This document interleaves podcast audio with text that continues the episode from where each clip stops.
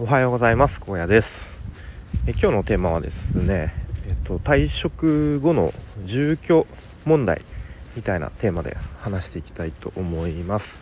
でまあ最近は、えー、転職活動そしてついに昨日かな、えー、上司に退職を切り出したというまさにこうリアルな、えー、現場の声を届けているわけですけれどもと今度、えーと、今住んでいる住居ですね。それをどうするか問題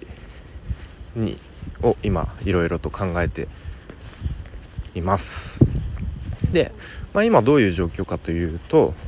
まあ、一応会社の社宅に住んでいるという状況になっています。でまあ社宅って言ってもいろいろパターンがあると思うんですけど、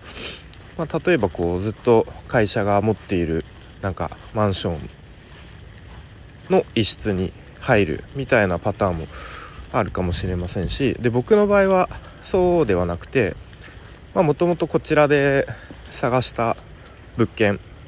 をと、まあ、会社の契約にしてもらっていてでその一部を、まあ、一部会社が家賃を負担してくれているみたいな、えー、そういう状況になっています。はいでまあ、できれば転職後も今のえー、とととこところにちょっと朝で寒くて口が回りませんがところに住み続けたいっていうのが希望なんですけれどもでまあそういうことが可能なのかっていうのを一応事前にいろんなネット記事ブログ調べてみたところ、まあ、一応そういうことは可能ですと。うんまあ、要は今の会社で契約しているのを、えー、個人の契約に切り替えるっていうことですね。はい、でもただその会社によって多少社内規則みたいのが違うので、まあ、そこは会社にまずは確認が必要ということが書かれていました。はい、ということで昨日ちょっと人事の方に、えー、問い問い合わせというか担当の方を見つけてちょっと今こういう状況でこういうことを考えているんだけどそれは可能ですかと、え、聞いて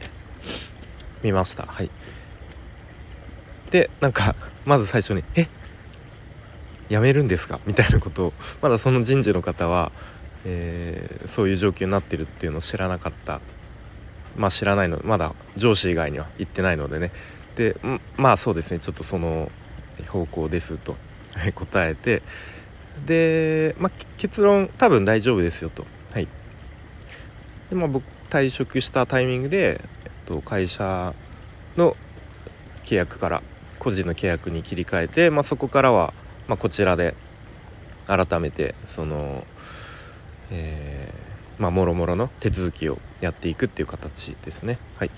なのでちょっとこの辺は安心かなと、はい、まあ、もしかしたら最悪また引っ越しの準備とかもしなきゃいけない可能性も出てくるかなという懸念があったので、まあ、この辺は解消されそうだなということですね、まあ、ただもちろんその会社が負担してくれていた家賃分の、えー、負担が毎月、えー、負担が大きくなるので、まあ、その辺はうまく家計管理ですね。家計管理がまあ、今リベ大の方でも毎日両学長が発信してますがまあうちの場合も全くできていないので、えー、その辺もちゃんとやっていかなきゃなと思っている次第ですが、まあ、まずは目の前の退職交渉とかあとは次の転職先にうまくスムーズに移るっていうことを念頭にやっていきたいなと思っております。はい、ということで今日は、えー、住居問題みたいな今住んでいる社宅をそのまま社宅にそのまま住み続けられるのかというところ、まあ、今現段階のですね話をしてきました。はい、ということで、えー、いよいよ寒寒いですね。もうさらに昨日より寒いなという印象でちょっともう鼻の奥がツーンとするような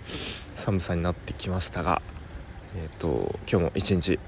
頑張っていきたいと思います。では最後までお聴きいただきありがとうございました。荒野でした。バイバイ。